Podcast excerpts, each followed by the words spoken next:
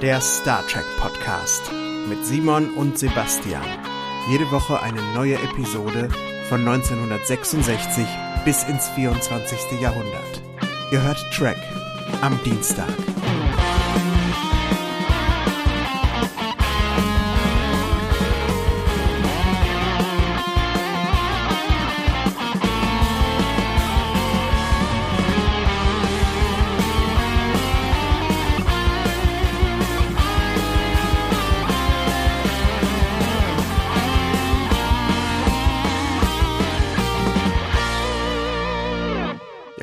Liebe Hörerinnen und Hörer. Hier sind wir wieder mit einer neuen Folge von Track am Dienstag. Ich bin's, euer Sebastian, und bei mir begrüße ich wie immer den Simon. Hallo Sebastian, hallo liebe Zuhörer und herzlich willkommen zu einer neuen Folge von Track am Dienstag. Na, wie war so die tracklose Zeit die letzten zwei Wochen für dich? Du, ich habe wirklich, äh, letztes Mal haben wir es ja schon erwähnt, ne, da hatten wir auch eine längere Pause zwischen den Aufnahmen. Wir nehmen das ja meistens am Wochenende auf. Nicht immer, aber meistens. Und letztes Wochenende haben wir das nicht gemacht. Und ich habe ja wirklich was vermisst, muss ich sagen. Also ich habe es echt vermisst. Mhm. Diese, diese Stunde über Star Trek reden, das ist schon eine schöne Sache, finde ich. Das holt mich auch so innerlich total ab finde ich. Ich weiß auch nicht, warum das so ist. Danach geht es mir irgendwie gut. So als hätte ich irgendwie, vielleicht andere Leute gehen, äh, weiß ich nicht, Boxen auf Rinderhälften oder sowas mhm. oder Schweinehälften. Und für mich reicht das, wenn ich eine Stunde über Star Trek spreche mit dir, dass alles wieder gut ist dann bist du komplett gedanklich aus deinem Büro raus und äh, wieder geerdet sozusagen. Oh ja. Obwohl wir über ein Thema reden, was ja eigentlich gar nicht auf der Erde spielt. Beziehungsweise Wie paradox, ich wollte es auch gerade sagen. Ja, äh, wunderschön, dass wir uns wieder unterhalten. Übrigens ähm, auch nochmal schönen Dank an alle, die sich beteiligt haben in der letzten Zeit, an den, ähm, ja, die uns Kommentare geschrieben haben oder auf Facebook sich mal gemeldet haben oder uns sogar empfohlen haben bei anderen Seiten. Das ist ganz, ganz toll. Das äh, macht richtig Spaß, das zu sehen, dass andere Leute auch Spaß dran haben an dem, was wir so erzählen hier. Und äh, wenn euch der Podcast gefällt, dann bitte gerne weitermachen, gerne teilen, auf iTunes bewerten bewerten. Das ist ganz, ganz, ganz toll. Wenn man, wenn wir auf iTunes gute Bewertungen haben, dann heißt das, dass wir da so ein bisschen höher steigen ins Ranking, dass mehr Leute sehen, dass wir diesen Podcast machen und je mehr Zuhörer, ja, desto besser, desto mehr Zeit können wir auch natürlich investieren hier. Das ist, wir sind tatsächlich bei iTunes noch nicht über die kritische Menge, dass überhaupt die durchschnittlichen Bewertungen angezeigt werden. Oder ihr habt alle nur einen Stern gegeben und die wollen uns das ersparen, diesen, diese Graben. Das kann natürlich auch sein. Das kann natürlich auch sein, ja. ähm, aber ja, genau. Dieser, aber dieser Algorithmus, der dahinter steht, nachdem berechnet wird, wie ähm, man, ähm, wie hoch man eingestuft wird, den finde ich auch sehr rätselhaft eigentlich bei iTunes. Ja, ich habe ich noch nicht so durchblickt. Genauso wie Google auch. Google Rankings finde ich ganz seltsam alles. Naja. Ja, ganz komisch, ne? Mit, mit unserer Website Trick am Dienstag.de, da sind wir manchmal auf Seite 1, manchmal nicht. Manchmal siebtes Ergebnis, manchmal viertes Ergebnis. Das ist ganz, ganz merkwürdig. Ja. Egal. Eine tolle Empfehlung haben wir übrigens noch bekommen von Netzfeuilleton oder besser gesagt über unseren Hörer, den Daniel, der sich bei Twitter Spielepapa nennt. Beim Netzfeuilleton, die haben dazu aufgerufen, schreibt uns doch mal eure Lieblingspodcasts und warum die das sind. Und der Daniel, der hat sofort geschrieben, das ist bei Track am Dienstag und warum das so ist. Und es wurde als zweiter Beitrag dieses Blog Rolls veröffentlicht. Und da war ich wirklich, ich musste es dann auch vertweeten. Mir wurde es wirklich ganz warm ums Herz, als ich sah, ja, du gehst auf so eine Seite netzfeuilleton.de und dann guckt dich das eigene Logo quasi vom Leitartikel aus an. Das, also das war, ich war sehr gerührt, sehr ge gerührt und berührt. Toll. Ja, es ist, es ist immer schön, wenn ähm, wenn Leuten das gefällt, was man so macht. Ähm, ich meine, ich arbeite ja auch in meinem Berufsleben in der in der Medienbranche. Ne? ich mache irgendwas mit Medien. Da stehe ich natürlich auch in der Öffentlichkeit und äh, es ist immer sehr schön, einfach Feedback zu bekommen. Das muss auch nicht immer positiv sein, aber einfach irgendwas, wo du halt merkst, du produzierst irgendwie was und äh, den Leuten gefällt das oder die Leute beschäftigen sich damit und dem bedeutet das was. Das ist immer sehr schön. Deswegen ja, größtes Lob, äh, da brauchst du auch eigentlich kein Geld. Das ist einfach, einfach dieses, dieses Lob ist einfach wunderbar. So, ja. Jetzt steigen wir doch mal rein in die neue Folge. Genau. Was haben wir diese Woche? Was steht auf dem Fahrplan? The Corbomite Manöver heißt die Folge und auf Deutsch sind das die Pokerspiele. In den USA ausgestrahlt am 10. November 1966 und in Deutschland war es tatsächlich nach langer, langer Zeit mal wieder eine Folge, die wir besprechen, die auch schon das ZDF gezeigt hat, am 7. Oktober 1972. Ist auch schon ein paar Tage her. Boah, ja, allerdings, wirklich. 40, 45 Jahre, das darfst du dir nie, darfst du nicht überlegen. Aber wir sind ja auch nicht mehr die Jüngsten. Von daher. Aber noch nicht 45. So alt sind wir noch nicht. Nein, das sind wir, das sind wir auch noch nicht. Kommt aber bald. Dauert nicht mehr so lange.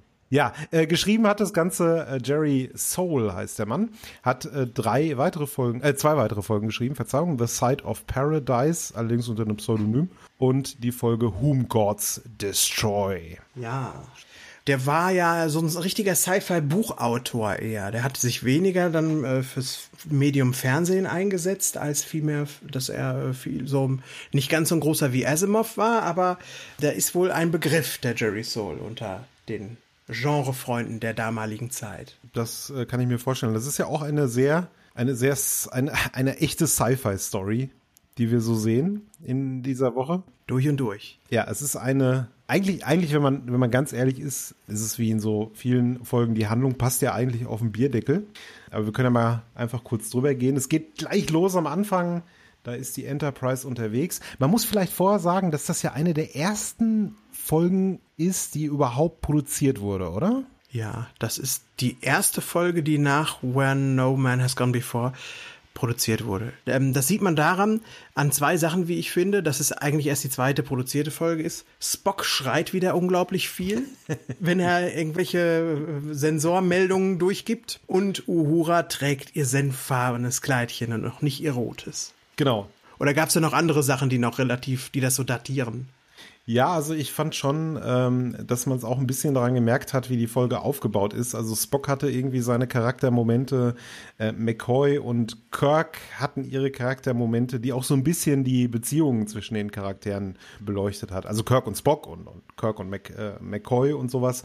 Das hatte schon ein bisschen was Pilotfilmartiges, fand ich. Beziehungsweise irgendwas, was halt auch auf den Beginn einer Serie hindeutet. Ist ja auch, wenn du es so siehst, die erste Folge, in der DeForest Kelly mitgespielt hat als McCoy.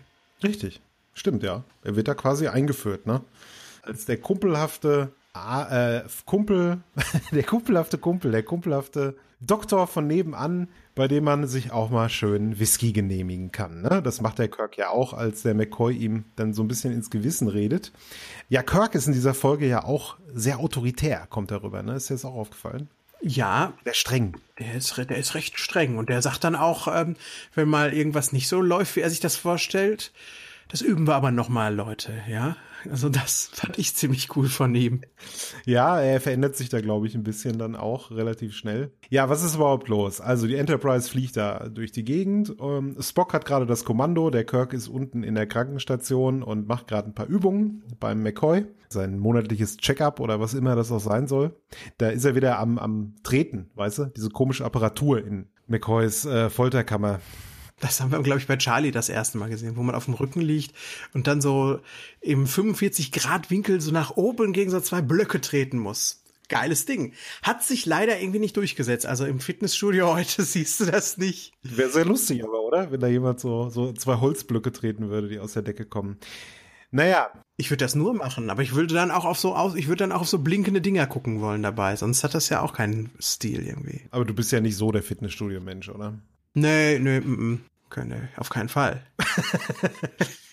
naja, was macht die Enterprise? Die Enterprise macht irgendwie, ja, Sternkartografie oder so. Und plötzlich taucht ein Würfel auf. Und dieser Würfel, der hängt dann so im Weltall vor der Enterprise und der versperrt denen regelrecht den Weg der, der versucht immer so zu umfliegen, der kommt dann immer wieder mit, der rückt sich dann immer wieder so schön in den ähm, Hauptschirm vorne rein. Und ich habe mich die ganze Zeit dabei so ein bisschen gefragt, warum kommuniziert man mit dem Ding nicht? Also das erste, was sie machen, ist, sie schalten den roten Alarm an und sagen, jetzt geht's hier rund. Aber sie äh, machen nicht mal einen Funkspruch und sagen, hallo, ist da irgendjemand an Bord dieses Würfels? Könnt ihr mal Platz machen oder so? Habe ich das verpasst? Nee, ich glaube, sie versuchen es nicht zu kontaktieren. Das machen sie dann später, weil der Würfel ist ja nicht das einzige Schiff, worauf sie dann noch treffen werden. Aber nö, die wundern sich jetzt erstmal, ne? Da ist dieser komische Würfel und wir können hier nicht, nicht wegfliegen. Und da ist ja dann auch schon diese erste Szene, wo der, wie heißt der, der Mr. Bailey ist das, glaube ich, ne? Dieser. Ja. Der, der Typ, der an der Con sitzt, am, am Steuer des Schiffs. Der ist ja dann auch sehr aufgeregt gleich, ne? Und äh, Spock, du sagst, Spock ist zwar auch ein bisschen lauter in dieser Folge, aber er sagt ihm dann auch, jetzt seien Sie mal ruhig.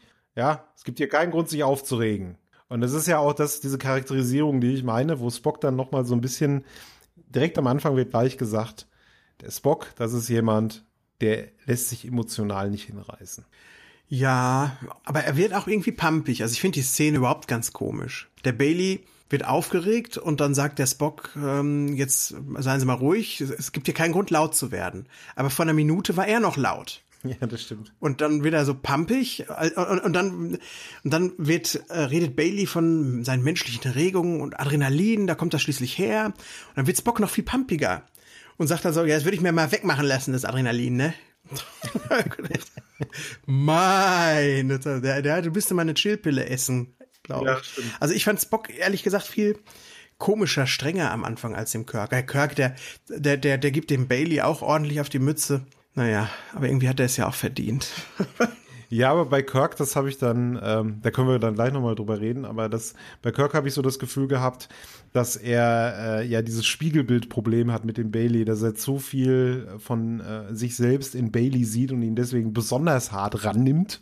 Das ist ja auch so ein bisschen der Subplot von dieser Folge, finde ich. Also die Beziehung äh, Kirk und Mr. Bailey, das, da gibt's ja immer mal wieder so kurze Szenen zwischen den beiden und ganz am Ende, im Finale, ist ja dann auch noch mal eine Schlüsselszene, die die Zukunft des Herrn Bailey quasi betrifft. Das, also das ist schon so für mich der Subplot gewesen. Das eine, diese, ey, dieser Würfel, dieser komische, beziehungsweise diese Schiffe und das andere halt die Charakterfolge zwischen Kirk und, und den anderen. Ja, der Kirk liegt dann da, ne? Und trampelt und das rote Alarm. Und er wird auch ausgerufen. Kirk, kommen Sie auf die Brücke bitte. Herr Captain, wir brauchen Sie. Und das hört er nicht. Nee, hört er nicht. Erst als er aufsteht und sich umdreht und dann äh, auf diesen Glaskasten guckt, wo das rote Licht drin ist, sagt er, ja, hier ist roter Alarm, was soll denn das? Kannst du mal was sagen, McCoy? Es kann doch nicht wahr sein, dass der Captain das nicht, dass das den Captain nicht erreicht. Hat der McCoy die, äh, den Lautsprecher abgedreht in der Krankenstation oder was? Es scheint fast so, ne? Weil der, man sieht ja ganz deutlich, dass der McCoy sieht, wie die rote Laterne da an und ausgeht ich finde das schon ganz schön dreist vom Doktor, dem den Captain da in Unwissenheit zu lassen, weil es ist ja was Wichtiges, wenn der rote Alarm leuchtet. Man möchte dann ganz schnell den Captain sprechen, weil Lebensgefahr, Achtung, rot, Alarm. Und nachdem sich der der McCoy ja in der letzten Folge für uns so ein bisschen rehabilitiert hat, oder in der vorletzten Folge war es, glaube ich, in Miri, ne, ja. wie er sich da verhält, ist er halt hier wieder, also ist es wieder unmöglich, wie der sich verhält, ja, nur weil, weil er denkt, der, der Kirk, der muss sich jetzt mal ein bisschen hier auf meine Untersuchung konzentrieren, ja, sage ich ihm jetzt nicht Bescheid, dass es brennt. Ja. Fand ich schon ein starkes Stück. Also ich hätte den, wenn ich der Kirk gewesen wäre, hätte ich den McCoy dafür erstmal einen halben Tag ins Gefängnis gesteckt, glaube ich, für so eine Aktion. Ja, aber die Kumpels, die machen das, glaube ich, mit sich irgendwie. Ich weiß es auch nicht. Es ist einfach sehr, sehr, sehr, sehr komisch. Der McCoy. Es könnte ja auch sonst was sein, ne? Ja, natürlich, klar. Das Schiff könnte kurz davor zu, äh, äh sein, zerstört zu werden. Und äh, ja, Kirks Sporteinheit ist wichtiger, McCoy ist wichtiger. Ganz schön egoistisch vom Doktor. Aber dann schickt er ihn ja nach oben. Was mir da auch so ein bisschen auffällt, man sieht ja auch relativ viel von der von der Enterprise. Also es ist mir aufgefallen, es kommt wahrscheinlich in anderen Folgen genauso vor. Aber äh, irgendwie hatte ich so den Eindruck, dass sie noch relativ viele Schnittbilder hatten, wo man so ein bisschen Szenen aus Enterprise-Fluren gesehen hat, wo die dann so geschäftig rumgelaufen sind und so, dass man halt noch einen guten Eindruck von der Enterprise bekommen hat, wie groß die eigentlich ist. Natürlich haben sie irgendwie nur zwei, drei Räume gezeigt, aber trotzdem durch dieses Umschneiden immer dachte man, okay, auf dem Schiff ist richtig viel los, da laufen auch viele Statisten rum. Ich fand da schon, obwohl diese Folge so einen unglaublich langsamen Aufbau hat, also bis der Kirk endlich mal auf der Brücke ist, da läuft, läuft die Folge schon irgendwie acht Minuten oder so, ja. Ja. Fand ich das irgendwie schön. Ich fand das interessant. Ich wollte wissen, was, äh, was verbirgt sich jetzt hinter dem Würfel. Ich fand das äh, interessant, den Leuten da bei der Arbeit zuzusehen. Es war so ein schön langsamer Aufbau. Hat mir gut gefallen. Und dir? Ich glaube, die wollten auch einfach am Anfang der Serie nochmal richtig etablieren, dass wir im 23. Jahrhundert sind und wie die Sachen da so in etwa funktionieren. Denn das ist ja ein ganz dokumentarischer Ansatz. Die Kamera, die begleitet den Kirk den kompletten Weg von der Krankenstation über die Korridore, über den Turbolift bis auf die Brücke, vollzieht quasi alle alles wirklich nach, was er dort tun soll. Und auch danach sehen wir die ganzen Vorgänge und die Befehlskette und wie die Abteilungen befragt werden und wie die antworten, sehen wir auch so wirklich wie eine Dokumentation, so dass wir, ich glaube, die versucht mit dieser ganzen frühen Folge in diesen Groove reinzukommen, uns einfach ein Raumschiff als eine realistische Arbeitsatmosphäre des 23. Jahrhunderts zu zeigen. Und um deine Frage zu beantworten, das fand ich total super. Das ist sowas von weltbildend. Ja, danach weiß man schon viel mehr eigentlich, was die Enterprise für ein Ding ist. Das wäre gut gewesen, wenn sie die Folge früher gezeigt hätten, wohl, muss ich mal sagen. Ja. Aber naja finde ich auch absolut. Da waren ein paar schöne, schöne Einstellungen auch dabei, wie du auch gesagt hast, ne, wie der Kirk dann so auf die Brücke kommt, dass die Kamera hinter ihm hergeht. Oder wir, wir sehen auch davor so einen Shot von oben, so eine totale von oben auf die Brücke. Mhm. Das ist auch ein Shot, den wir vorher noch nicht gesehen haben in den Folgen davor oder der dann später einfach nicht mehr benutzt wurde so oft. Ich sehe es genauso wie du, äh, die Welt atmet dadurch, ne? Durch diese ganz vielen kleinen Einstellungen und so, weißt du, die meinen es ernst. Da ist eine Ernsthaftigkeit, das ist ein Schiff und äh, da läuft eine Maschinerie dahinter, da ist eine Befehlskette und ich fand das auch ganz, ganz toll, muss ich sagen. Davor ja noch, ganz kurz, fällt mir jetzt gerade auf. Weißt du, was der McCoy das erste Mal sagt? Hm? I'm a doctor, not a Punkt, Punkt, Punkt. In dem Fall ist es ein Moonshuttle-Kontakter, was irgendwie die lustigste Aussage überhaupt ist. Also ein Mondshuttle-Schaffner. Schaffner ist auch ein geiles Wort, dass das noch fällt da. Schaffner, großartiges. Ja, das ist ja auch dann geflügeltes Wort äh, geworden, genauso wie hier, äh, he is dead Jim, er ist tot Jim, ähm, sagt ja dann auch jeder, also die, die alle folgenden Star Trek Ärzte haben halt diesen Spruch äh, das ein oder andere Mal auf den Lippen, ich bin Arzt, aber kein, keine Ahnung, Fabrikarbeiter oder sowas. Komisches Beispiel habe ich jetzt genommen, Fabrikarbeiter. Ja, egal. Egal. Ich glaube, das sagt auch der Voyager-Doktor bestimmt mal irgendwann, denn der ist ja der, der das wirklich am häufigsten nochmal aufgreift. Richtig, genau, ja. Ja, und dann sind sie ja auf der Brücke und die wissen halt nichts mit dem Würfel so richtig anzufangen. Und da geht es dann auch schon wieder weiter mit Kirk und Mr. Bailey, weil der erste Impuls von dem Bailey ist es ja, die Waffen sprechen zu lassen. Das ist auch, denke ich, was, was so zu diesem, zu dieser frühen Folge passt, dass man hier etabliert hat, dass eben nicht der erste Weg ist, dass man gleich die Waffen sprechen lassen will in der Zukunft, denn der Kirk lehnt das erstmal ab. Der versucht erstmal, den Feind, in Anführungszeichen, oder das Unbekannte zu verstehen. Und das fand ich auch gut. Und das ist auch richtig so eine Gardinenpredigt, die er ihm da hält. Die sind, ja. der Baylock, so als solcher gibt er sich ja dann in dem Moment, wo das passiert, schon zu erkennen das ist der Typ, der irgendwie über diesen Würfel die Macht hat. Und äh, der macht eigentlich ganz klare Ansagen. Wir werden euch jetzt zerstören und ihr werdet alle gefangen genommen. Und das, und der Bailey ist dann so ein bisschen der, ähm, tja, der kriegt dann so einen totalen Meltdown. Der, der flippt völlig aus, so dass man denkt, der kann, der darf doch gar nicht in den Weltraum. Aber er ist natürlich irgendwie da als Stellvertreter der engstirnigen und ängstlichen Zuschauer äh, der 60er Jahre, damit man durch dessen Augen irgendwie das Ganze sehen kann. Und der Kirk steht dann gottgleich darüber, ist wahnsinnig aufgeklärt und sagt, wenn wir nur kommunizieren, dann werden wir feststellen, es ist alles nur ein Missverständnis und wir werden in Frieden miteinander umgehen können. Da, da ist er viel mehr wie Picard als wie Kirk eigentlich auch in dem Moment. Ja, ich, ich habe das genauso gelesen. Ich habe auch Bailey gesehen als den, den Zuschauer sozusagen. Und äh, ich sehe das genauso wie du. Also das war, äh, so, so ist Kirk ja später dann auch nicht mehr unbedingt.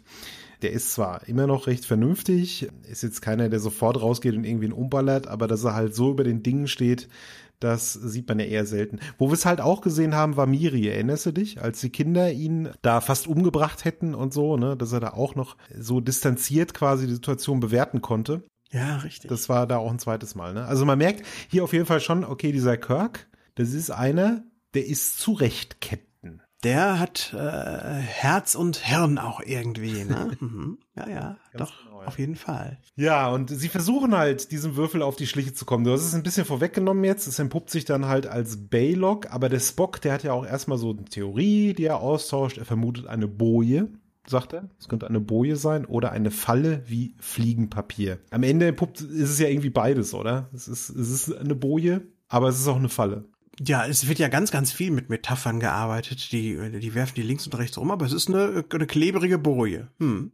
Und dann irgendwann versuchen sie ja, dann kommt ja dieser Würfel immer näher und dreht sich auch immer schneller und er strahlt ja dann auch eine Radioaktivität aus, wenn ich das richtig verstanden habe. Ne? Also irgendwie kommt er dem Schiff dann in Gefahr. Er bringt ja das Schiff in Gefahr und dann im letzten Augenblick, also wirklich im letzten Augenblick, als nichts anderes funktioniert, erst dann gibt Kirk den Befehl zum Schießen und dann zerstören sie den Würfel. Dann gibt's auch erstmal großen Krach und die Funken sprühen auf der Brücke und der Kirk ist auch gar nicht so zufrieden jetzt mit dem Ausgang. Man merkt, dass es an ihm nagt, dass er jetzt Gewalt hat anwenden müssen und es, er wird dann so ein bisschen widerborstig und er sagt dann auch, das, was ich vorhin schon sagte, jetzt werden wir mal ein paar Drills hier gemacht, das üben wir jetzt und ähm, dann sehen wir auch gleich, wie auf der Brücke ähm, die, die emsigen Arbeiter sich dann hermachen über die Konsolen und da anfangen zu löten und zu schweißen.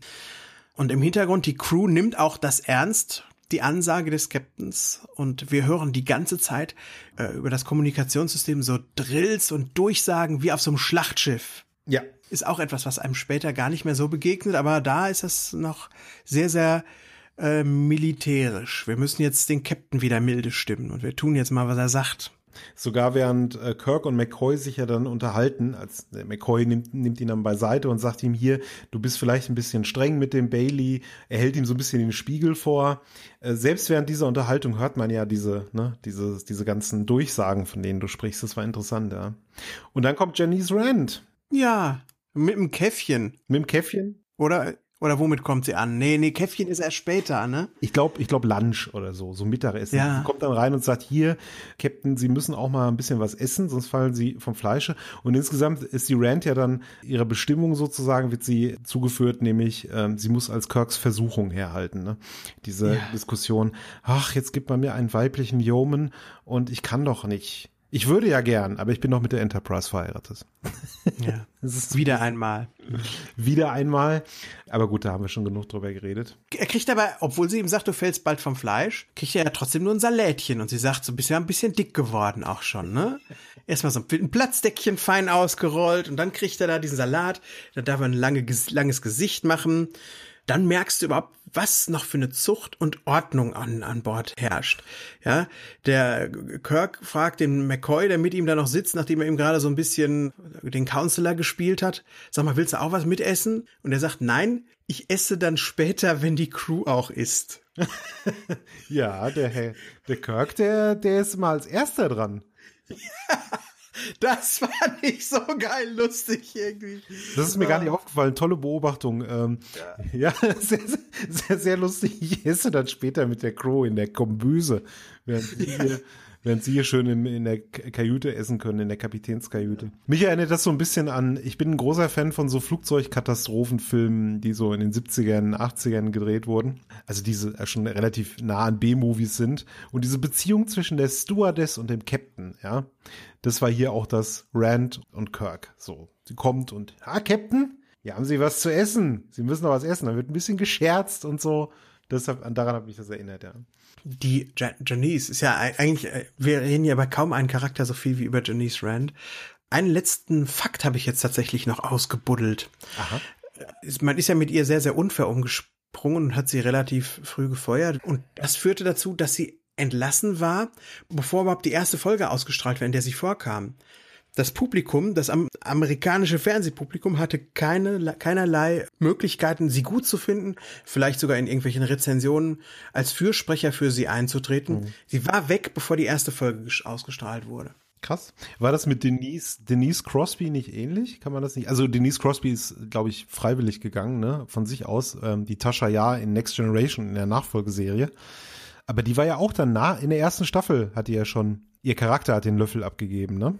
Ja, die wollte dann aufhören, weil sie gesagt hat, ich stehe da nur rum und sage mir nur, ja, Captain, gern Captain, Großfrequenzen offen. Und damit war sie nicht zufrieden. Mhm. Also wenn es danach ginge, dürften eigentlich auch Uhura und äh, also Nichelle Nichols und George Takei und später auch Walter Koenig eigentlich äh, sofort auch äh, Handtuch geschmissen haben. Ne? Das stimmt, ja. Wobei Zulu in dieser Folge hier eine gute Szene hat, ganz am Ende, wo er da diesen Countdown runterzählt, während sie auf die Zerstörung warten, auf die vermeintliche von Barlock. Und dann sagt der Scotty, äh, dann, dann sind sie ja, also sie haben halt, sie werden bedroht mit der Vernichtung. Und dann heißt es so, in zehn Minuten zerstöre ich das Schiff, ne? Hat es ja gerade am Anfang auch gesagt. Und der, der, der Zulu wirft dann irgendwann rein. Noch fünf Minuten. Noch vier Minuten dreißig. Und dann drückt ihm der Scott auch so einen Spruch, in dem er dann irgendwie sagt, sie haben wohl hier einen Fetisch auf Zeiträume, Mr. Zulu oder so ähnlich. Ja. Fand ich war eine schöne Szene. Sowas hätte ich gern viel öfter gesehen. Also so kurze, selbst wenn man die Charaktere nicht in den, in den Vordergrund schreibt, weil halt das Triumvirat, also Kirk, McCoy und Spock halt die Handlung meistens trägt, äh, wäre es halt schön gewesen, sowas öfter zu sehen. Aber vielleicht sieht man das ja auch noch öfter und ich erinnere mich einfach nicht dran. Mal gucken. Ja, es macht auf jeden Fall die Atmosphäre realistischer und den Umgang miteinander auch irgendwie natürlicher. Ja. ja, manchmal ist es ja sehr gestelzt und je mehr sich eigentlich die Kleinen auch mal einmischen dürfen, in Anführungszeichen, desto cooler ist das. Aber ich gebe dir natürlich recht, dass Uhura in dieser Folge eigentlich, also es hätte keinen Unterschied gemacht, wenn sie jetzt da gewesen wäre oder nicht da gewesen. Sie war einfach, einfach da. Ja, Simon. Dann geht's ja jetzt in die äh, die äh, nächste heiße Phase. Ne? Erstmal sitzt man, erstmal sitzen sie da zusammen und äh, in dem Beratungs, äh, in dem in dem Konferenzzimmer und haben augenscheinlich da auch schon sehr sehr lange gesessen, weil die lümmeln da schon rum, die liegen da mit dem Kopf am Tisch und müssen Stärkung und Kaffee gebracht bekommen. Aber dann regt sich ja der Besitzer des Würfels schon wieder. Genau, da kommt dann nämlich ein, ja, ein riesiges Schiff angeflogen. Das ist so ein ganz interessantes Kugelgebilde. Ich schaue ja die remasterte Fassung, ne, mit den neuen Effekten. Du schaust das Original. Ja. Wie sah denn das Kugelgebilde, also dieses Schiff bei dir aus? Dieses Schiff Fesarius von der ersten Föderation. Wie sah das bei dir aus? Es sah fantastisch aus.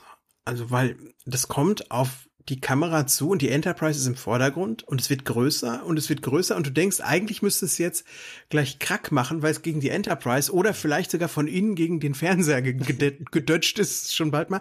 Aber es wird immer noch größer, größer, größer und der Effekt kommt sehr, sehr gut rüber. Schön. Ich glaube, in der Remastered sieht es natürlich sowieso sehr cool aus. Da ist ein bisschen mehr Textur dann an diesen Kugeln, die auf der Kugel sitzen, meine ich, oder? Das ist richtig. Es sieht aber auch ein bisschen künstlich aus. Also es sieht schon sehr nach, äh, nach, also man muss es halt mögen. Ne? Es sieht schon sehr nach Computer bearbeitet aus so und dann auch nicht irgendwie richtig. Sie haben ja versucht, diesen Mittelweg zu gehen, ne? dass es modern aussieht und cool aussieht, aber trotzdem so ein Retro-Charme hat einfach. Das ist ihnen auch schon mal besser gelungen, aber trotzdem ist es beeindruckend. Es sieht anders aus. Es sieht halt alienhaft aus. Ne? Und es ist ja auch ein Alien. Es ist eine die erste Föderation, fand ich auch interessant, ne? Der Baylock vom Schiff Hesarius der ersten Föderation. Und dann sagt der Kirk ja auch, ja hier, ähm, ich bin der Jim Kirk von dem United Earth Ship Enterprise, ist mir aufgefallen. Das United Earth Ship Enterprise. Warum heißt es dann nicht eigentlich UES Enterprise? Das habe ich mich auch gefragt. das habe ich mir gedacht. Ihr habt euch doch, ihr könnt doch alle nicht buchstabieren, habe ich gedacht. ja. ja. ja die, äh, wie unklar sie sich am Anfang noch über die Behörden waren oder die, die, der ganze Apparat, der dahinter steht, das zeigt das ja auch wieder, dass er in jeder Folge was anderes sagt. Space Central, United Earth. Und ja, der Bar, dann gibt sich halt der Barlock zu erkennen, beziehungsweise man meint, dass es der Barlock ist. Ja, jetzt frage ich dich, wie findest du das Bild von Barlock, das da auftaucht im Viewscreen? Ist, glaube ich, ganz gut, dass da so ein verschwommener Schleier drüber liegt, der so ein bisschen zittert immer. Da, dadurch sieht es sehr, sehr gut aus, diese Puppe, die man da sieht. Am Ende sieht man die Puppe mal in echt, greife ich mal ein bisschen vor, da sieht sie gar nicht so überzeugend aus, aber das finde ich schon cool. So eine, so eine Stimme, so eine typische Alien Overlord Stimme mit so tief gesprochen und dann so ein Hall darunter gelegt. Das, äh, und dann dazu dieser, dieses hagere Ding in diesem Umhang, dieser blaue Mann. Finde ich cool. Und du so? Ich bin nicht ganz so, also das ist einer der, der Kritikpunkte, die ich mit der Folge so ein bisschen habe. Ich hätte mir gewünscht, dass es nur gewabbert hätte oder dass man irgendwelche Lichter nur gesehen hätte oder sonst irgendwas. Das hätte ich wahrscheinlich bedrohlicher gefunden als eben diese Figur, die so ein bisschen aussah wie halt aus der Geisterbahn. Also das, ich hätte, ich hätte, wäre ich Kirk gewesen, ja, hätte ich mir gedacht, okay, so, so sehen eigentlich so, also das ist doch bestimmt kein Alien. Weil ich meine, sie wissen ja schon, wie Alien aussieht. Alien sehen aus wie zum Beispiel Spock oder so. Äh, oder die Klingonen. Ich weiß nicht, ob sie die Klingonen schon getroffen haben zu dem Zeitpunkt, aber die Vul Vulkanier kennen sie und sowas. Und das sah, sah doch, sieht doch einfach nach Puppe aus. Das wäre doch auch in den 60ern hätte das als Puppe ausgesehen. Also ich fand das nicht so überzeugend. Ich hätte mir einfach gewünscht, ein bisschen mehr, ja, so ein Wappern, vielleicht ein paar Umrisse oder so, vielleicht ein Schatten. Sowas hätte ich, glaube ich, besser gefunden. Vielleicht wäre weniger mehr gewesen. Wenn man einfach so ein, ja, ein Schatten wäre es wahrscheinlich gewesen. Oder das Ganze nicht ganz so gut ausleuchten. Das wurde ja dann in späteren äh, Szenen, äh, in späteren Serien sehr, sehr gut immer mal wieder gemacht, wenn Aliens so ambivalent aussehen sollten und ein bisschen gruselig. Ja, stimmt. Das war jetzt beim, äh, da war jetzt der Baylock immer noch trotz des Zitterns ein bisschen gut zu sehen. Das stimmt. Aber also ich bin, ich war immer noch total verblüfft und geflasht eigentlich von diesem wahnsinnig geilen Schiff eigentlich. Das mhm. einzige Schiff vor den Borg, was sich jeglicher Aerodynamik widersetzt und einfach nur äh, riesig ist. Toll. Genau, sehr, sehr fremdartig, sehr faszinierend. Also man möchte gleich mehr drüber wissen. Hat mir auch sehr, sehr gut gefallen. Wie gesagt, diese Baylock-Puppe, ähm, ich weiß, warum sie es gemacht haben. Sie wollten halt auch eine größtmögliche Wirkung haben von dem Twist am Ende. Äh, deswegen kann ich mir schon die, die, die Gedanken dahinter verstehen. Aber wie gesagt, so wäre es halt noch perfekter gewesen, weil es hätte halt mehr zum Schiff gepasst, wenn das auch nicht so, ja, nicht so menschlich, Fantasy-mäßig ausgesehen hätte. Naja, aber dann, eh, wie, wie dem auch sei, wie er auch aussieht, der Baylock, mit dem ist halt nicht groß Kirschen essen, der diskutiert auch gar nicht lange rum. Ne? Er sagt halt einfach, pass auf, Freunde, ihr habt die Boje zerstört. Und da ja einige von euch bestimmt religiös sind, habt ihr jetzt noch zehn Minuten und dann blase ich die Enterprise aus dem All. Was völlig paradox ist auch eigentlich. Also was, wenn wir den Baylock da an der Stelle ernst nehmen, finde ich es ja auch sehr krass. Der verstellt ihnen den Weg, ganz aggressiv und bombardiert sie quasi mit Strahlung und dann gibt's nur noch einen Ausweg, das zu zerstören. Und dann sagt er, das war eine harmlose Warnboje und ihr seid so kriegerisch, dass ihr absolut die Zerstörung verdient. Das kann der doch seiner Großmutter erzählen, dass der, dass er, dass er harmlos ist und dass er nur Frieden haben will. Und da, da ist doch irgendwas total nicht in Ordnung. Das hat mir ein bisschen nicht so gepasst. Mhm. Und dass der, dass der Jim dann auch immer und immer wieder sagt, das ist alles nur ein Missverständnis, wir müssen reden, da denke ich, ja, also was willst du denn da reden? Das sind doch klare Ansagen, oder? Eigentlich, eigentlich schon, ja. Also, das ist ja diese ganze Folge einfach, ne, um zu zeigen, dass halt Gewalt zur Konfliktlösung eben nicht das erste Mittel der Wahl ist. Aber wenn du jetzt an diesem Punkt bist, wo du halt ganz offensichtlich direkt mit dem Tod bedroht wirst, dann fällt es schon sehr schwer, das nachzuvollziehen, dass Kirk halt erstmal versucht, da irgendwie nicht sofort schärfere Mittel anzuwenden, sondern immer noch zu diskutieren will. Ja, das finde ich gut. Aber das zeigt auch, dass der Kirk so ein Captain ist und ich nicht. Ja, okay. Wir wären wahrscheinlich unglaublich schlechte Captains. Wir wären so wie Janeway und würden immer nur irrational, würden immer nur irrationalen Scheiß machen. Und die Zuschauer würden sagen, oh Gott. Das ist so lustig. Hol einer die beiden Typen von der Brücke. Ja. Ich schaue gerade mit meiner Frau Voyager, weil die kennt das noch nicht. Und von den ersten äh, acht Folgen oder so, die wir gesehen haben, also wir gucken das immer mal so nebenbei, ja, hat sie sich in sieben, glaube ich, sehr über Janeway aufgeregt. Ich bin mal gespannt, wie das weitergeht. Noch. Aber da sind wir noch weit von entfernt, bis wir uns über Janeway aufregen. Also das, das Blöde ist halt, dass sie, jetzt, jetzt greife ich einmal ganz kurz wirklich vor, das Blöde ist halt, dass sie da versucht haben, eine starke Frau, eine emanzipierte Frau reinzubringen.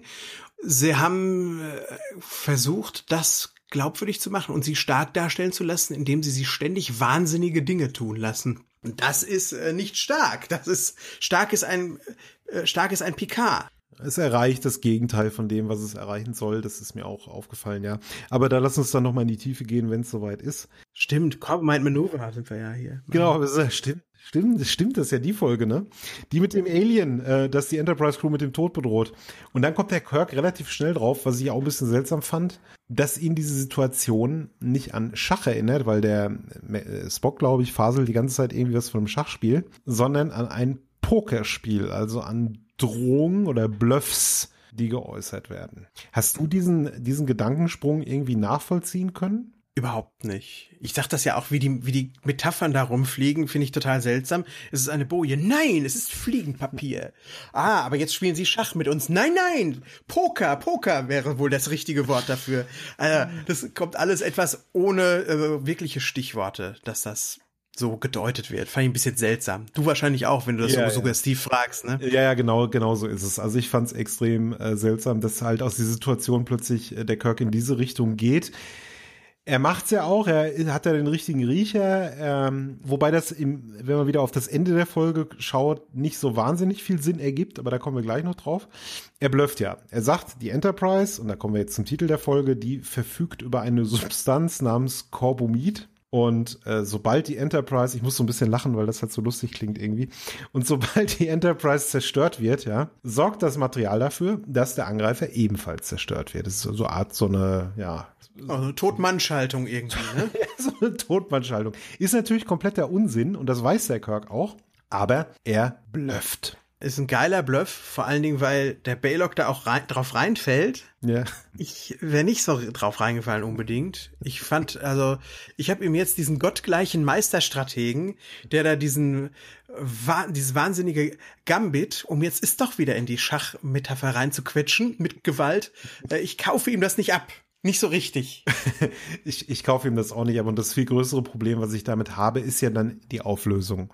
Die Auflösung ist, um das mal vorwegzunehmen, der Baylock wollte ja eigentlich nur einen Test machen mit äh, der Enterprise Crew und eigentlich sehen der sich ja nur so nach Gesellschaft und äh, ist so einsam. Das heißt, die Enterprise war ja so gesehen eigentlich, das habe ich ja nicht so richtig verstanden. War die Enterprise jetzt jemals in Gefahr?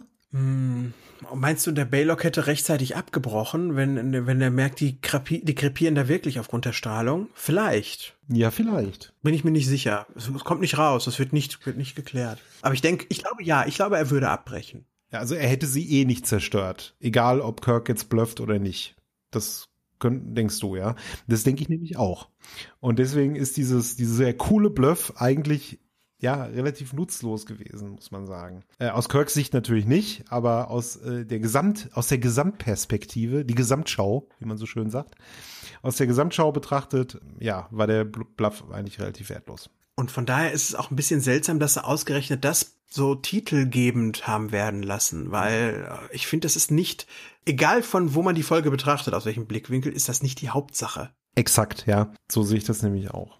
Also es sorgt aber trotzdem für ein paar schöne Momente, denn der Kirk blufft halt und dann warten sie ja. Also der, der Baylock, der geht ja da erstmal nicht drauf ein groß und äh, dann verbringt die Crew so im Angesicht des Todes die vermeintlich letzten Minuten. Ähm, also alle sind dann irgendwie auf der Brücke.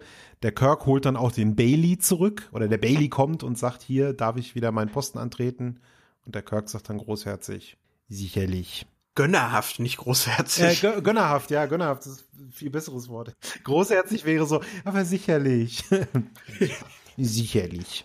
Und ja, dann sind sie alle so auf der Brücke und man denkt dann halt, ja, okay, das sind die letzten Momente, die man vielleicht miteinander verbringt. Dann kommt diese lustige Zulu-Szene, wo der Zulu da den Countdown runterzählt und der Scott ihm dann sagt, ah, Mr. Solo, Sie sind sehr fasziniert von Zeiträumen, nicht wahr? Aber der Bluff funktioniert ja. ja, genau.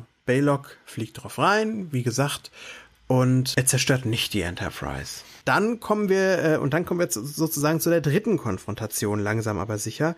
Äh, die dritte Schiffsform von Baylock, die uns begegnet. Da haben wir einen kleinen Würfel, wir haben das, den riesengroßen Noppenball und dann haben wir was als letztes, Simon?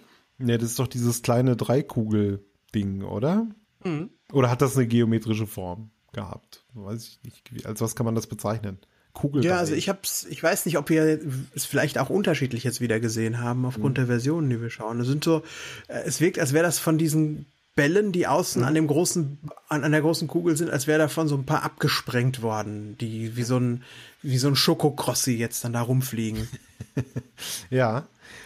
Und ja, der Baylock, der öffnet der Crew ja, dass er sie jetzt äh, nicht mehr zerstören will, sondern er will sie ja gefangen nehmen, auf einem Planeten irgendwie aussetzen, internieren. Und das Schiff fängt dann an, die Enterprise ja in so einen Traktorstrahl zu nehmen und äh, ja schleppt die Enterprise sozusagen ab zum Schiff. Aber das lässt der Kirk natürlich nicht mit sich machen. Nö, der wehrt sich dagegen. Ne? Diese, ähm, ich, ich selbst wehre mich übrigens auch gegen diese Abschleppszene, muss ich mal sagen. Also ich vielleicht, äh, ich wage es zu bezweifeln. In den 60ern war auch das noch nicht, nicht mehr revolution, revolutionär und spannend. Ähm, ich finde, da zieht sich das ins endlose. Das ist einfach wie ein Gummiband an der Stelle. Das ist wie ein Kaugummi, dehnt sich die, äh, dehnt sich die Folge. Und jeder, der über Star Trek The Motion Picture, Star Trek der Film aus dem Jahr 1979 von Robert Wise, einem meiner absoluten Lieblingsfilme, den ich auch verteidige, völlig irrational verteidige, weil ich weiß, dass er große Schwächen hat, meckert, weil da gibt's nur so endlose Sequenzen, wo die auf den Hauptschirm starren und die haben nur dann nur, siehst du nur die Reaktionen der Crew. Also das wird hier am Ende auch bis zum Erbrechen gemacht. Äh, ich werde es jetzt zu meiner Mission machen, Blogs zu durchforsten und wenn irgendeiner schreibt, The Motion Picture ist langweilig, aber The Corbomite Maneuver ist, ist eine der besten Folgen überhaupt, da muss ich auf ihn herabkommen mit allem, was ich habe. Das ist ab jetzt meine Mission. Ich würde dir so gerne widersprechen jetzt, aber ich bin ja auch ein Freund davon. Ich mag den ersten Star Trek-Film ja auch sehr, sehr gerne obwohl er, wie gesagt, gewaltige Schwächen hat einfach. Und äh, irgendwie, bei mir ist es ganz komisch. Manchmal funktioniert diese langsame Erzählweise, ja, wie hier zum Beispiel. Ich habe mich gefreut. Ich habe mich an jedem Close-up gefreut. Von, von Kirk, von Bailey, von McCoy. McCoy McCoy-Close-Ups, die scheinen immer endlos zu gehen, finde ich, weil der zieht ja noch immer so die Braue so ein bisschen hoch, ne? Macht so ganz komische, der hat Muskeln in seinem Gesicht, die habe ich nicht. Also keine Ahnung, wie er da teilweise so macht und so. Das ähm, sehe ich total gerne. Hier hat's mir auch gefallen irgendwie. Ich war, ich fand es nicht langweilig. Also ich fand es echt, echt gut. Es hat irgendwie gut dazu gepasst. Diese extrem langsame Szene habe ich hier auch stehen in meinen Notizen, wo die Enterprise sich aus dem Schlepptau befreien möchte und es dann auch schafft nach langem Kampf. Fand ich, hat hier gepasst. Ja. Dann befreien sie sich da endlich mal draus, nachdem sie da richtig sich wehren. Und dann hat auf einmal der Baylock nämlich ein Problem, oder? Ja, aber warum eigentlich? Ich glaube, der hat einfach seine äh, Schokocrossi-Antriebe überhitzt und ihm schmilzt das alles weg. Und jetzt ist er in Seenot, in Weltraumseenot. Und dann ist es natürlich, wie es ist, dann zeigt sich natürlich die Enterprise, also die, die Menschheit, die 23. Jahrhundert Menschheit als ja, die barmherzigen Samariter und sie helfen ihnen und sie gehen erstmal an Bord, um zu gucken, ob sie ihn irgendwie wieder flott machen können, um ihn zurückzubringen ja. zu seiner Heimat der ersten Föderation. Kirk zitiert hier auch die Mission der Enterprise. Er sagt, What's the mission of this vessel? To seek out new alien life and new civilizations oder so, ne? Also von wegen Polizeischiff. Hier sagt er ja ganz klar, die Enterprise ist eigentlich ein Forschungsschiff, das, das einfach ähm, nach neuem Leben forschen soll. Ne? Und das wird ja dann auch in den Folgen, die wir jetzt schon gesehen haben, ist das ja nicht immer ganz so klar. Ne? Manchmal machen sie Botengänge, manchmal sind sie halt tatsächlich Polizisten, die irgendwelche Leute festnehmen oder sowas. Hier sagt er, wir sind ein Wissenschaftsschiff. Und selbst am Anfang, als sie noch mit Baylock nicht zusammengestoßen sind, sind sie auch am Kartografieren. Also eine, was die Mission angeht, ist das eigentlich eine super Folge. Die hätten sie besser mal als viel früher gezeigt. Ich weiß, die war unglaublich lange in der Post-Production wegen der aus, wegen der ausschweifenden Effekte und konnte deswegen als zweite aufgenommen, aber erst als zehnte ausgestrahlt werden. Aber das wäre so fantastisch gewesen. Als ich, ich, ich finde, es wäre ein eigentlich viel besserer Pilotfilm gewesen als The Man Trap und Where No Man Has Gone Before, weil es viel mehr zeigt, was die Enterprise eigentlich ist, was die Föderation ist, was äh, ja gut, Föderation heißt in dem in der Folge nur der andere, der Baylock, aber was die Menschheit einfach ist zu der Zeit. Genau und auch, wie ich es ja schon eingangs sagte, so ein bisschen die Beziehung der Charaktere untereinander beleuchtet, also Kirk McCoy vor allen Dingen und auch Spock so ein bisschen und Kirk. Man merkt halt auch, dass sie befreundet sind. Ähm, das hätte sehr gut funktioniert als zweiter Pilotfilm sozusagen. Ne? Ja, aber soweit zum Fazit sind wir ja noch gar nicht, denn äh, Kirk und Bailey und McCoy beamen dann rüber und dann haben wir den Zauberer vom Oz-Moment der Folge. Ne? Ha, vielen Dank, dass du das sagst. Das ist natürlich Pay No Attention to the Man Behind the Curtain. Ne? Genau wie beim Zauberer von Oz. Was aber die, die Folge wieder behauptet, ist eine ganz andere Metapher.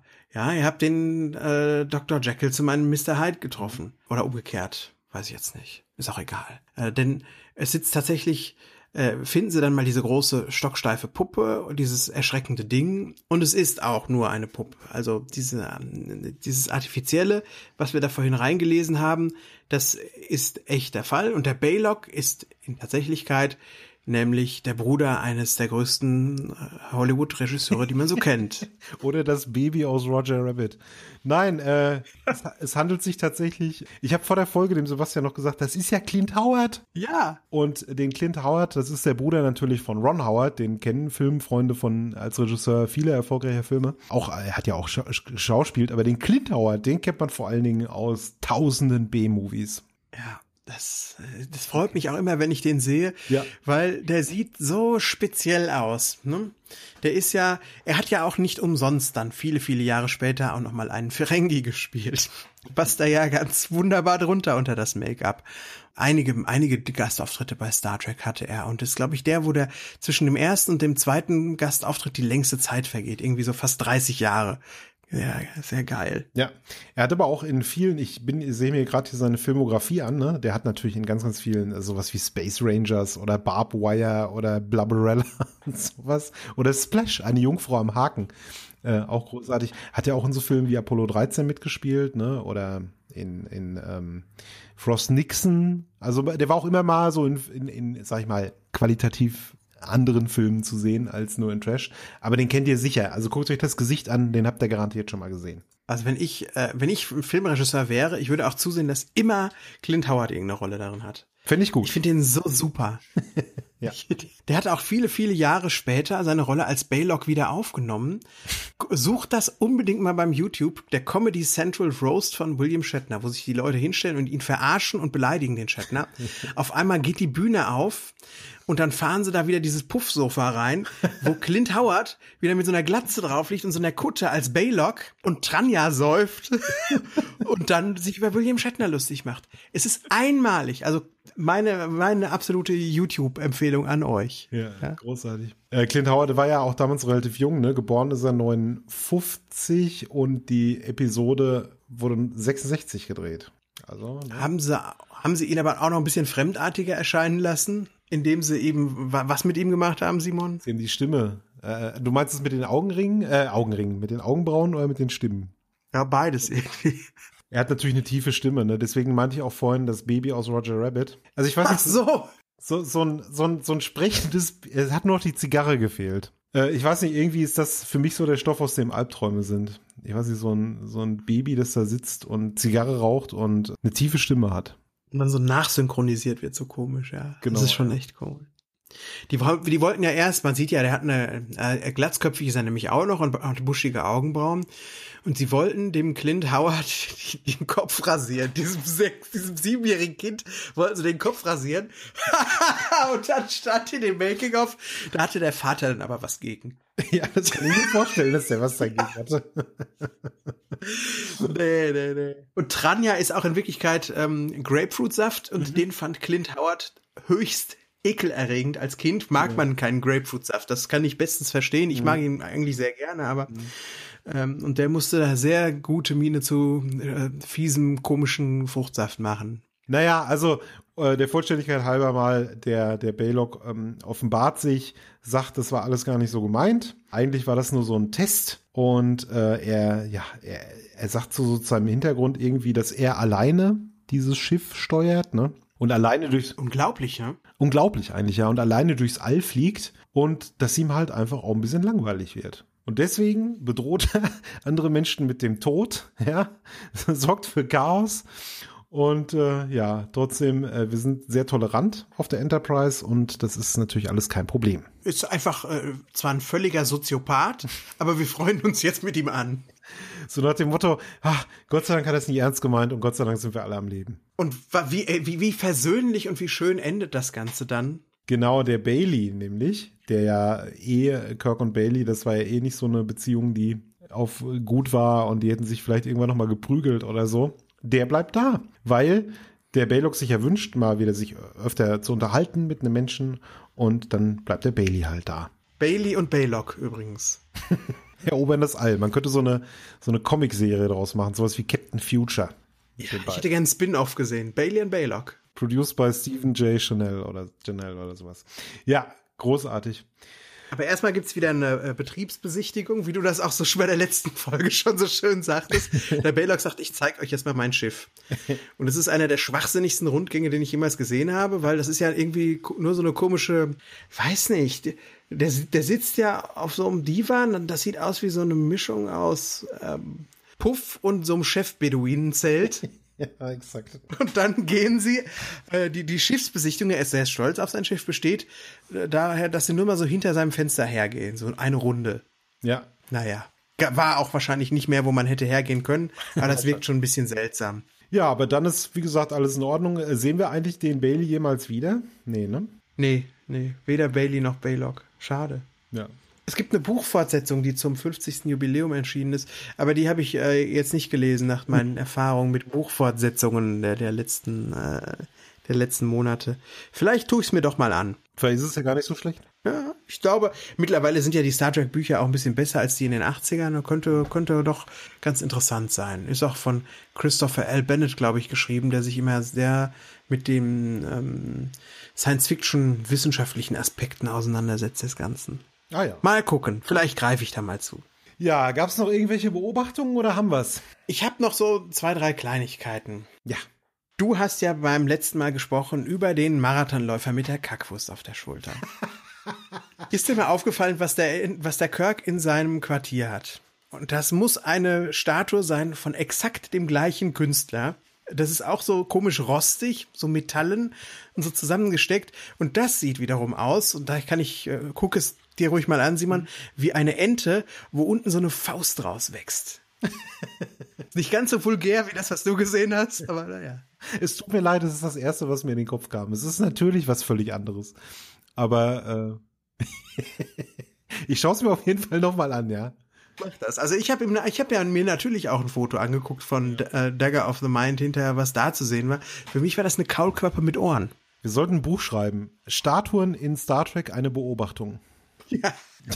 ja, also das war die eine Beobachtung, die ich noch gemacht habe. Und dann, naja, fand ich es halt äh, bisschen stark, dass es ein Zaubergerät gibt, mit dem man sehen kann, wie der Sprechende auf dem anderen Schiff aussieht, ohne dass der da eine Kamera hat. Ja. Das hat mich etwas irritiert.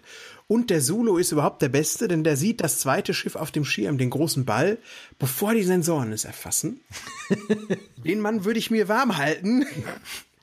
Ja, das ist halt sehr komisch. Vielleicht sind die Sensoren ja, vielleicht steuert Zulu die Sensoren. Unmöglich. Aber er guckt da hin und sagt, da ist irgendwas. Und also, hm, hm, was? Ne? Dann, äh, dann erfassen es die Sensoren auch erst. Toll. Ist mir auch nie aufgefallen. Der Zulu, Naja. fantastisch. Und Feuer, Wasser, Luft haben sie gespielt. Kennst du das noch aus dem Kindergarten? Ja, ja. Da ruft einer Feuer und dann muss er an die Wand rennen und dann ruft einer Wasser und dann muss er an die andere Wand rennen. Und so haben die Crewmitglieder das für meinen Begriff im Gang getan, als der Angriff war. Die rannten immer so von einer Wand zur anderen. Sah sehr albern aus. Ja, ja, wahrscheinlich links, rechts, stopp, runter. Das waren wahrscheinlich so die, die Anweisungen. Ich mochte das Ja. Spiel nicht. Ich fand das auch blöd. Das war viel zu viel Bewegung. Ja, heute bewege ich mich äh, gerne. Früher in der Schule habe ich es nicht so gerne gemacht. Simon, haben wir eine Message diese Woche? Naja, es war sehr viel Toleranz, ne? Also Toleranz, Holzhammer, äh, Toleranz. Erstmal gucken, was, was hinter der Fassade steckt, sozusagen. Nicht gleich sofort draufschießen, nicht gleich zum Äußersten greifen. Einfach mal versuchen, äh, Motive zu, äh, herauszufinden, Hintergründe. So, das war so eigentlich diese klassische Toleranzbotschaft, die ich da gesehen habe. Wie geht's dir? Man muss vor Fremdem nicht Angst bekommen, war meine, war das, was ich so rausgezogen habe. Das ist auch eine gute Message. Damals wie heute könnte sich heute mal äh, so der ein oder andere AfD-Wähler auch eine Scheibe von abschneiden, von dieser, äh, sich mal ein Beispiel dran nehmen. Und das finde ich schon okay so. Das kann man so stehen lassen. Das kann man auf jeden Fall so stehen lassen, ja. Hast du Bock auf ein Fazit? Ja, habe ich Bock auf ein Fazit? Ich habe Bock auf ein Fazit. Also es ist eine eine Folge, die mir sehr gut gefällt von ihrer Erzählweise. Gerade, ich finde gerade die erste halbe Stunde sehr, sehr stark von der Folge. Wie du schon gesagt hast, durch diesen dokumentarischen Stil. Man sieht halt äh, viel von den Charakteren. Es ist eine interessante Bedrohung auf jeden Fall. Man möchte mehr herausfinden darüber. Es ist sehr, sehr spannend. Dann irgendwann gibt's so in der Mitte der Folge, äh, flacht das dann doch so ein bisschen ab, weil, wie gesagt, diese alberne Figur, die mich so ein bisschen rausgerissen hat aus der doch ja, sehr realistischen Erzählweise. Das fand ich dann halt ein bisschen so nach Kindergarten. Ja, und das Ende war, das Ende war, äh, ja. Mir fällt es schwer, das zu beschreiben. Es war, es war eigentlich ganz cool, es war ganz lustig, aber auch doch ein bisschen sehr Holzhammermäßig mit diesem, ja, mit diesem Roger Rabbit Baby, das da in diesem, auf diesem Divan da hockt oder so. Aber insgesamt habe ich Spaß gehabt. Es ist eine gute Folge. Es hat eine sehr gute Message. Auf jeden Fall. Es gibt einen interessanten äh, Kirk auch, der sich sehr captainhaft verhält. Es gibt viel von den Charakteren zu sehen. Deswegen von mir ein Daumen hoch. Oha, ein Daumen nach oben mal schon wieder. Die überwiegen ja auch tatsächlich bei uns mittlerweile. Ja, mein Fazit zu The Corbomite Maneuver ist, ich fand auch diesen naturalistischen Ansatz, dass wir einfach mal zeigen, wie so ein Raumschiff funktioniert. Ganz, ganz toll. Das hat mir unglaublich viel Spaß gemacht. Es war ein bisschen viel Quatsch drin, also diese Metaphern, die ins Leere zielten, die aus nichts kamen. Der Bluff, der nicht so wirklich überzeugend für mich war. Und auch eigentlich, wenn man mal hinterfragt, was ist der Baylock für einer, da muss man sagen, das ist ein Irrer. Was er tut, ist einfach nur irre. Ganz egal, wie einsam der ist. Aber ich schiebe das alles A ein bisschen darauf, dass es eine sehr, sehr frühe Folge ist und man einfach jetzt so ein bisschen die Regeln dieses Universums zeigen wollte. Und zum anderen haben sie gesagt, wir sind Message Television, wir verpacken gute Botschaften und wertvolle Botschaften, die wir den Zuschauern vielleicht nicht so ohne weiteres pur servieren könnten, in so eine ganz gestellste, Metaphern umwobene Geschichte. Und dass da anfangs noch das ein oder andere Logikloch sich dann dadurch auftut, das kann und muss ich der Folge verzeihen, einfach auch, weil sie mich so blendend unterhalten hat und allein schon für Clint Howard gibt's auch nochmal einen ganz besonderen Bonus dazu. Von mir auch den Daumen hoch für The Corbomite Maneuver. Ganz eindeutig. Ganz tolles Schlusswort. Sehe ich im Großen und Ganzen wirklich auch so. Nächste Woche, wenn wir jetzt mal langsam zum Ende kommen, fangen wir an mit einem Zweiteiler, mit dem einzigen Zweiteiler, glaube ich, in der Original Series, richtig? Genau, der einzige Zweiteiler auch dann für lange, lange Zeit. Ja. Und wir schauen, und es kam ja auch schon die Frage, äh, besprecht ihr den in einer Folge oder in zwei Folgen? Wir besprechen The Menagerie tatsächlich in zwei Folgen. Also nächste Woche müsst ihr eigentlich nur die erste Hälfte gucken. The Menagerie Part 1. Und auf Deutsch, Simon? Talos 4 Tabu. Jawohl. Heißt das Ganze.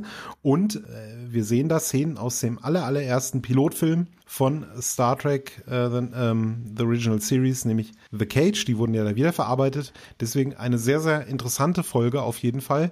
Ich glaube, wir haben viel zu erzählen und deswegen ist es eh besser, dass wir dann direkt zwei Folgen machen, denn ähm, eine, ist auch eine sehr, sehr kultige Folge auf jeden Fall. Oh ja, das kann man gar nicht anders sagen. Ich freue mich da schon sehr drauf. Ich freue mich da auch sehr drauf, ja. Aber jetzt war es mir erstmal wieder ein Fest, Simon, mit dir über die Folge dieser Woche gesprochen zu haben. Vielen Dank an dich und vielen Dank auch, liebe Hörerinnen und Hörer, dass ihr eingeschaltet habt. Ich hoffe, ihr hattet wieder mal viel Spaß. Sebastian, ich bedanke mich auch und an euch auch vielen Dank und bis nächste Woche. Denkt dran, bewerben auf iTunes, wenn es euch gefallen hat. Und ansonsten treckamdienstag.de, da findet ihr immer die neuen Folgen oder auf YouTube Treck am Dienstag. Macht's gut. Tschüss. Tschüss.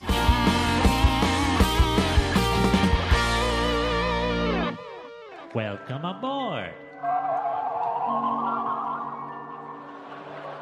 I'm honored to be a part of your Earth Roast. William Shatner, I've grown quite a bit, and so has my thirst for Tranya. Unlike you, Bill, I admit I have a drinking problem. Eine Track am Dienstag 2017 Produktion.